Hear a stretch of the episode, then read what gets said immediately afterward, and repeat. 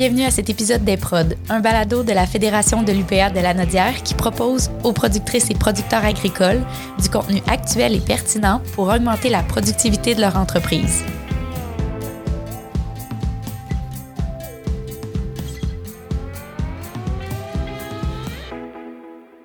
Dans cet épisode hors série, je rencontre Mario Rondeau, producteur d'asperges et de cerises de terre à Saint-Thomas, propriétaire de l'entreprise Asperges Primera. On discute ensemble de son parcours et de son entreprise agricole. Ben, un peu de faire qu'est-ce que j'ai fait. C'est de commencer tôt. Parce que le temps euh, vient que, à être nuisible et problématique. Fait que c'est d'avancer doucement.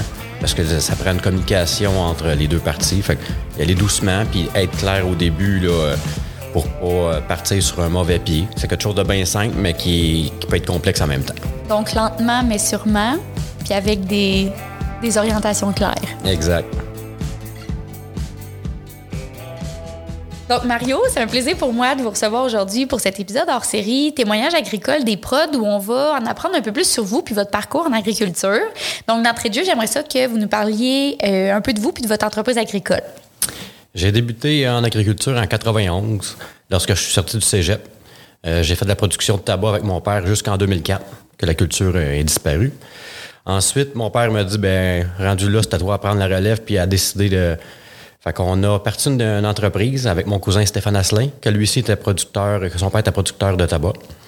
Euh, on a parti production cousin fruitier. Euh, on a commencé doucement avec un petit peu de cerise de terre, seulement deux arbres. Fait qu'on a parti de zéro. Puis en 2006, on a acheté un aspergerie de Jean-Marc Arnois, un, un, voisin qui est à la Norée, un 32 acres. Votre parcours en agriculture, là, vous avez dit c'était l'entreprise euh, de votre père à, au départ. Est-ce qu'il y a toujours eu cette entreprise-là depuis que vous êtes depuis que vous êtes jeune? Oui, mon père a acheté ça en 72. Fait que c'était la première euh, génération. Moi, j'étais la deuxième, mais qui a changé la culture parce qu'on était obligés. Puis, est-ce que vous avez fait des études peut-être en agriculture? Comment ça s'est développé peut-être cette envie-là euh, de reprendre l'entreprise familiale? Bien, en étant dans, dans, la culture du tabac, je voyais pas l'intérêt d'aller en, en, technique agricole ici à Joliette.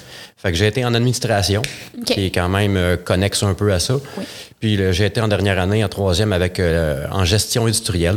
OK. Fait qu'au lieu d'être dans une usine, ben on se retrouve dans les champs pour euh, avoir appliqué un peu les mêmes principes. Est-ce que ça a toujours été une évidence pour vous que vous alliez reprendre l'entreprise euh, familiale ou? Non, c'était un cheminement. Regarde, je vais aller en administration. L'administration, c'est général. Mm -hmm. Puis ensuite, ben, en sortant de l'école, mon père, il m'a fait une place, puis ça a été, le transfert était vraiment facile. Oui, ça a bien été. Super facile. Parce que des fois, on en entend des histoires, c'est malheureux, mais ça se passe pas toujours bien. Puis la transition avec euh, le tabac versus une autre production, ce bout-là, comment ça s'est passé pour vous, cette, euh, dans le fond, cet arrêt-là de production? Ben, c'est sûr que c'est une période assez difficile parce que, euh, mettons, ceux qui ont fait des, des oignons ou peu importe, ben, il manquait pas d'oignons au Québec avant qu'eux commencent là-dedans. Mm -hmm. Fait qu'il fallait trouver un petit peu notre niche. C'est pour ça que cerise de terre, c'est une niche qui était comme assez marginale. Ouais. Et ensuite, acheter un aspergeret déjà implanté avec une euh, mise en marché, tout un, euh, déjà prêt était quand même euh, un bon choix. Là. Parce que sinon, si on part les aspergerets, on en a pour trois ans avant de commencer à produire. Fait que mm -hmm. c'était pas un, on voulait avoir un revenu immédiat. Fait Ouais. que ça, euh, la situation était bien. Puis avec la terre euh, à tabac que vous aviez, qu'est-ce que vous avez fait après euh, avec ça? Ben, de le fond, on a acheté l'aspergeret de 32 acres. Ouais. Ensuite, euh, on a commencé à implanter des asperges en, de, en 2008. Puis de petit peu à petit peu, on a grossi. Aujourd'hui, on est rendu à 45, 45 acres d'asperges, des vertes, des blanches puis des violettes. Il y a 17 acres de cerises de terre, puis un petit euh, 4 acres de butternut là, pour, euh, sur pays plastique. OK. Parce que dans le fond, ça vous a permis d'avoir un revenu maintenant puis de commencer la production, dans le fond, sur les, les terres que vous aviez déjà finalement. là. Exact. Et les cerises de terre, ben, on avait comme la- les, ceri- les, les asperges qui étaient une euh, production rentable et déjà euh, implantée. Puis on développait de l'autre côté la croissance des cerises de terre qu'on a parti de deux arbres, puis on est rendu à 17 aujourd'hui. Puis, dans le fond, vous en avez parlé euh, au début, vous avez racheté euh, l'entreprise d'un producteur voisin. Donc, un transfert ou un achat non apparenté, ça vous était déjà familier. Euh, vous êtes justement en processus de transfert d'entreprise avec un jeune producteur, là, William. Comment l'occasion s'est présentée pour vous? Le fond, l'occasion, c'est euh, une rencontre avec euh, Isabelle Hardy de l'Artère. Fait que c'est là que l'idée a commencé à mûrir. J'ai rappelé Isabelle par après pour voir comment est-ce qu'on pourrait fonctionner, comment ça fonctionnait. Puis euh, avant de, trouver William, on a passé peut-être deux, trois autres candidats que ça n'a pas, euh, pas fonctionné. Fait que c'est pas un processus qui est automatique, mais ça a peut-être pris un an et demi euh, avant d'arriver à, ce candidat-là. Puis comment ça se passe jusqu'à présent, le, le, transfert, on va dire? Ça se passe très, très, très bien. on est rendu à notre la fin de notre deuxième année d'association. Et ça se passe très bien. William, il a, il a pas mal les mêmes valeur que moi. Mhm. Euh, la qualité des produits, c'est pas juste de produire, mais on veut produire un produit qui est excellent, qui est de belle qualité.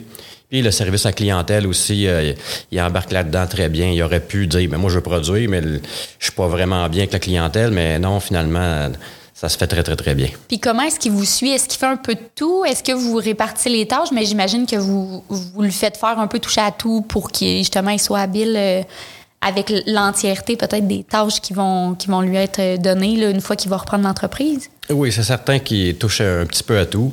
Euh, c'est bon d'être dans le champ, de voir c'est quoi le travail à faire, mhm. de travailler avec les Mexicains pour gagner leur respect aussi. Oui. Parce que si tu arrives là puis tu fais juste un gestionnaire, ben là, à un moment donné, euh, c'est plus difficile de gagner la confiance, mais là, il, a travaillé avec eux, il a récolté des asperges, récolté des cerises de terre. Euh, j'ai donné un petit peu des, euh, de la paperasse à faire. Mm-hmm. On sait qu'il y a un petit peu de lourdeur de paperasse. Administrative, oui, effectivement. Légèrement. fait que ça, ça aide à partager le, le travail. qu'on peut dire pas intéressant. C'est un travail plate, ça, mais il faut, qu'il faut le faire pareil. Oui, effectivement. Puis, de votre point de vue, c'est quoi peut-être les avantages ou les défis d'un transfert non apparenté? La grosse avantage, c'est d'avoir une continuité de notre, euh, notre compagnie. Que, dans le fond, la compagnie, que c'est un petit peu mon petit bébé que j'ai parti de, de, de, pas zéro, mais presque. Puis après ça, ben, la marque de commerce, on a travaillé ça, notre, le site Internet, la production, la croissance. Euh, sinon, ben, je pourrais... Euh, mettre ma terre à vendre, ça serait facile, elle serait vendue, mais là, c'est comme la continuité, là, la deuxième génération de, de cette compagnie-là. Oui, puis le fait que ce soit justement pas de la famille, est-ce que ça apporte plus des défis ou plus d'avantages selon vous? Ou ça, fait peut-être pas de différence non plus? Non, je vois pas de différence. L'important, c'est de la communication entre les deux parties, puis mm-hmm. d'être euh, que les deux parties soient gagnants dans cette, histoire-là. Euh.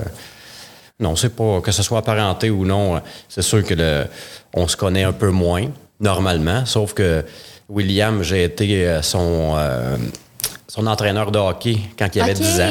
OK. Fait que, euh, on avait quand même une petite connaissance, mais on ne part pas de 0-0. Fait que ça aussi, c'est intéressant. Bien, c'est sûr que c'est une, belle relation à long terme qui doit se, construire. Mais justement, je suis curieuse, pourquoi c'était important pour vous d'établir une relève plus tôt puis de ne pas attendre à votre retraite? Parce que clairement, vous n'êtes pas, vous êtes pas rendu là non plus. Là. Je suis pas rendu là, sauf que si on attend trop à dernière minute, un le temps devient un élément euh, négatif parce que là, il faut faire tout vite. Il faut mhm.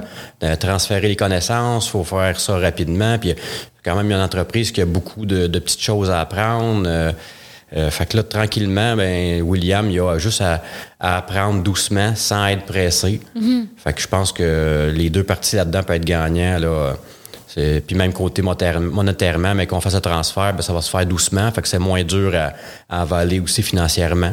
Oui, j'imagine que lui, ça le met en confiance aussi de ne pas se faire mettre ce projet-là dans les mains euh, sans nécessairement avoir les connaissances. Là. Oui, puis William le dit dès le départ, il dit, le, mettons, si mon projet aurait été de transférer sur deux ans, dire dans deux ans, il n'aurait même pas euh, mis le pied dans, dans l'aventure.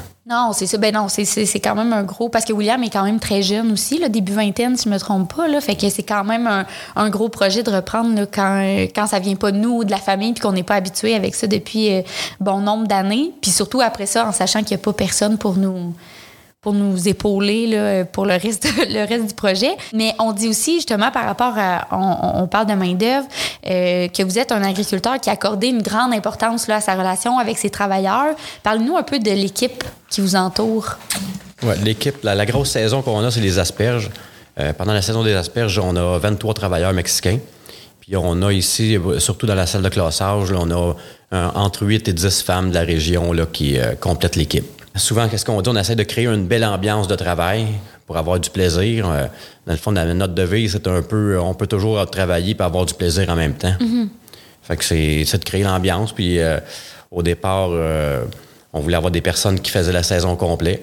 Mais là, avec la COVID puis les problèmes qu'on a eu de main-d'œuvre, ben là, à cette heure, euh, pour, on peut avoir, euh, on, a, on a des retraités qui viennent. Il y en a qui font deux jours, trois jours par semaine, mais on complète le, tout là, avec deux, trois personnes, puis travailleur mexicain. Fait qu'on joue un petit peu avec notre main-d'œuvre comme ça pour, mm-hmm.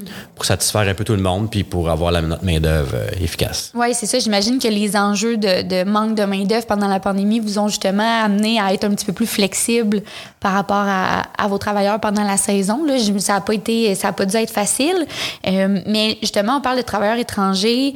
Euh, comment est-ce que vous les accueillez euh, d'une année à l'autre? Est-ce qu'il y en a qui reviennent? Sur le groupe de 23, on a souvent, là, il y a toujours un petit mouvement de personnel. On a notre noyau principal, puis après ça, on a peut-être euh, trois, deux, trois, quatre euh, nouveaux travailleurs à chaque année. Là. Il y en a un qui veut prendre une sabbatique, mm-hmm. l'autre, il veut transférer parce que c'est trop dur. Le travail, il, y a des, un mal de dos chronique, fait qu'il veut pas, il va aller chercher d'autres plans, d'autres, un autre ferme différent pour lui. Fait, c'est ça. on a toujours notre beau noyau, puis on travaille en équipe. C'est certain que ceux qui, qui reviennent, ils ont l'expérience, ils savent euh, le processus de la ferme, il va où le moteur d'irrigation, les tuyaux se mettent où d'un an à l'autre. Mm-hmm. Oui, ça change un petit peu selon les cultures, mais euh, ils sont capables d'avoir une certaine autonomie. On n'est pas obligé de les suivre à la lettre pour, euh, pour les travaux. Fait que oui, c'est certain que ceux qui sont là depuis, plusieurs années ont, ont une responsabilité ou un travail un peu plus spécifique. C'est primordial. Enlève les travailleurs étrangers au Québec c'est l'agriculture qui s'effondre. Il n'y aura plus d'agriculture, c'est certain. c'est pour ça qu'il faut. C'est pas juste des numéros. Il faut rester proche pour euh, s'occuper d'eux, euh, bien, bien les traiter. Puis qu'est-ce qui fait, selon vous, la réussite de votre entreprise? Qu'est-ce qui vous distingue peut-être? Ben, en gros, c'est l'innovation. On a déjà on a la cerise de terre qui est une culture euh, marginale qu'on a réussi à devenir euh, la rendre rentable à partir de zéro puis la rendre rentable. Euh, ensuite, euh, on faut aller voir dans d'autres pays, aller voir ailleurs pour voir qu'est-ce qui se passe, surtout dans les asperges. On a été en Argentine, on a été au Chili, on a été plusieurs fois en France. on va voir des, des salons d'agriculture mm-hmm. là-bas. L'année passée, on a été en Allemagne. OK. Fait que c'est avec euh, ces voyages-là qu'on peut améliorer nos, euh, soit, de, pour le tri nos, asperges. C'est de l'équipement qui est, spécifique, mais qui est développé beaucoup en Europe, puis qu'ici, on n'a pas beaucoup. Bon, on, dans le fond, on n'a pas aucune entreprise qui s'intéresse, on est trop petit.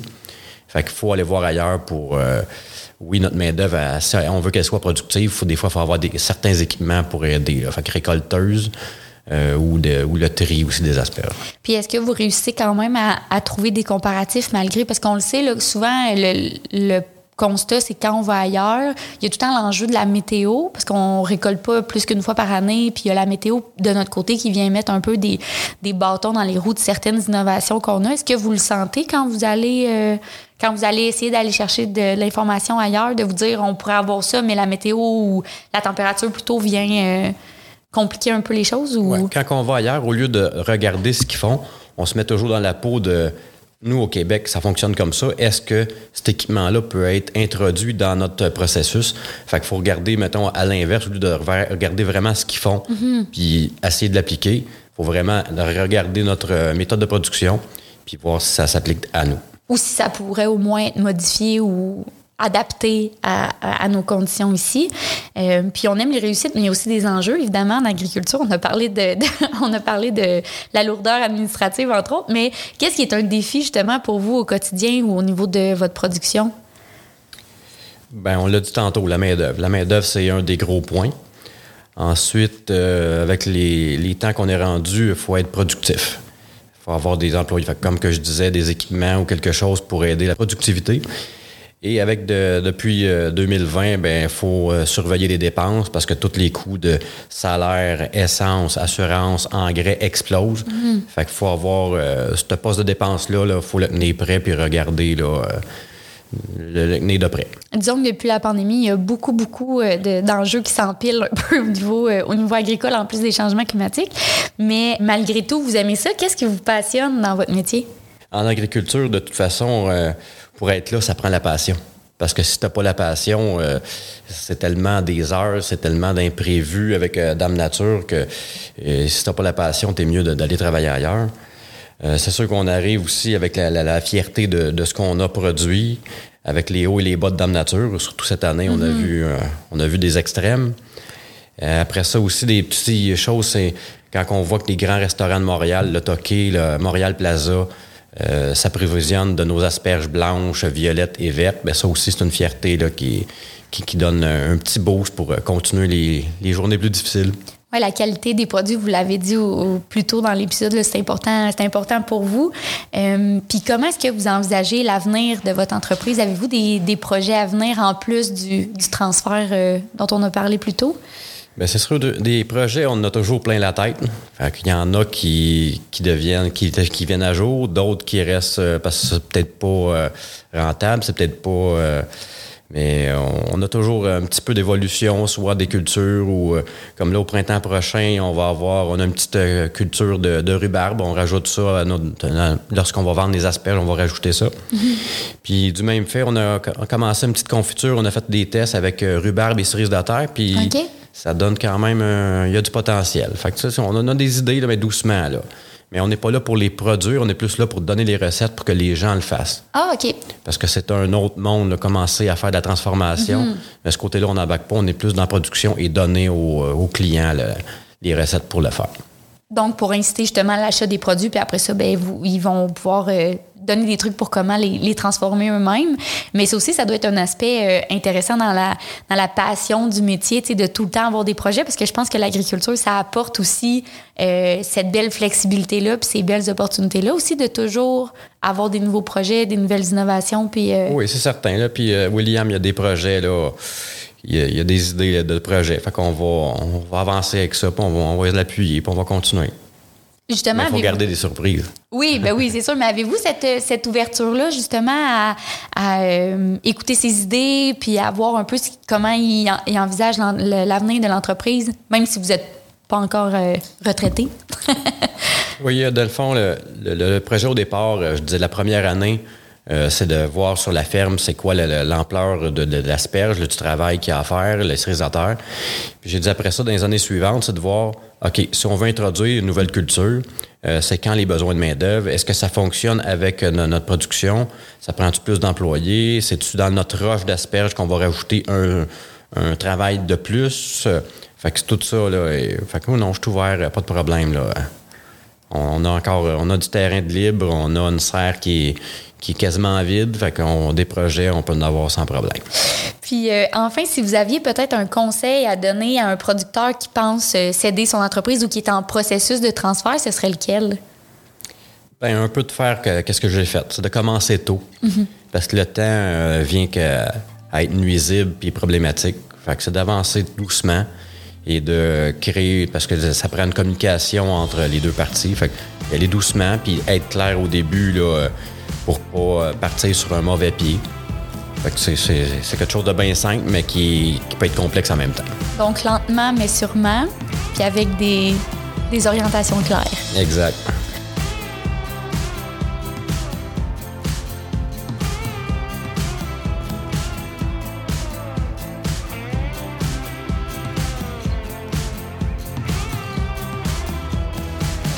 On va maintenant euh, terminer l'épisode avec des petites questions euh, qu'on dit ludiques pour apprendre à mieux vous connaître autrement. Donc, on y va en rafale. Euh, si c'était à refaire et que vous deviez changer de production, vous choisiriez laquelle? Bien, c'est déjà fait. On a passé du tabac aux cerises de terre, asperges, puis c'est assez complexe que je veux pas recommencer. si vous deviez choisir un métier autre que producteur agricole, ce serait lequel? Je serais sûrement un gestionnaire d'entreprise quelconque. Oui, parce que vous en avez parlé, vous avez fait euh, votre, euh, votre programme en, en, administration. Exactement. Donc, on irait vers quelque chose du genre. Oui, exact. Votre fruit et votre légume préféré? La cerise de terre et l'asperge. Ben, non, c'est une blague. J'allais dire, j'aurais pu m'en douter, mais non, non, est-ce que c'est ça pour vrai? Je les aime bien, là, mais on, je pourrais dire tomates et fraises. Votre sport ou votre passe-temps favori? Euh, le hockey, le patin, la raquette, euh, la course. Il faut que ça bouge. Ouais. Puis si tu remarques bien, mais c'est tous des sports pratiqués l'hiver. Oui, c'est ça, j'allais dire. On est un peu dans les sports d'hiver. c'est parce que vous avez plus le temps l'hiver de faire des sports, peut-être? Oui, l'été, on bouge assez qu'on n'a pas besoin de faire de sport. Non, c'est ça. Euh, puis justement, en parlant de, de temps libre, euh, prenez-vous des vacances? Puis si oui, qu'est-ce que vous aimez faire pendant les congés, ces congés-là? Ben, c'est bien simple. C'est faire des petits soupers avec des amis, tout en prenant une bonne petite bière et un bon petit vin. Puis vous parliez de voyage tantôt. Est-ce que euh, vous faites des voyages euh, strictement peut-être pour le, pour le, le professionnel ou vous en prenez aussi, euh, vous prenez des semaines de vacances euh, pour le plaisir? Ah, ben, on, on mixe les deux. Des fois, c'est un voyage d'affaires et de plaisir en même temps. Oui, bien j'allais dire, de toute façon, vous avez l'air tellement euh, passionné que justement les voyages d'affaires sont des voyages de plaisir aussi. Mais peut-être, ce serait quoi votre prochaine destination voyage? Avez-vous une idée peut-être ou un plan de prévu euh, de ce côté-là? Ben, des idées, il y en a plein. Peut-être euh, un voyage de ski de- en Suisse, peut-être un voyage de pêche. euh, on- des idées, on en a plein. Il faut les mettre euh, à jour euh, avec le, moment, le bon moment. Puis, euh, votre plus beau souvenir agricole? Mon plus beau souvenir, je dirais, c'est quand j'avais 15 ans. Il y avait cinq ou six de mes amis du secondaire qui venaient travailler à la ferme pour faire la récolte du tabac. Puis ça doit venir de là qu'on dit on peut toujours avoir du plaisir tout en travaillant efficacement. Est-ce que c'était pendant tout l'été ou c'était à des moments. euh, Mais la récolte du tabac, c'est à août-septembre. OK. Fait que dans le fond, c'est à août. Puis après ça, euh, dans ce temps-là, on avait le droit de manquer deux semaines d'école de secondaire pour euh, faire le tabac. Ah, ouais. Fait que Ah, dans le ben- fond, on avait les amis à la ferme au lieu de les avoir à l'école. C'est encore bien mieux. ben oui, c'est sûr. Euh, Puis, une chose que vous voulez absolument faire une fois dans votre vie? Ça serait peut-être un voyage de pêche dans le Grand Nord du Québec. Mario, merci d'avoir participé euh, à cet épisode-là. C'était vraiment, euh, c'était vraiment intéressant d'apprendre euh, à mieux vous connaître. Puis, je vous souhaite beaucoup de succès pour la suite de l'entreprise puis pour le transfert que vous faites avec William. Merci beaucoup.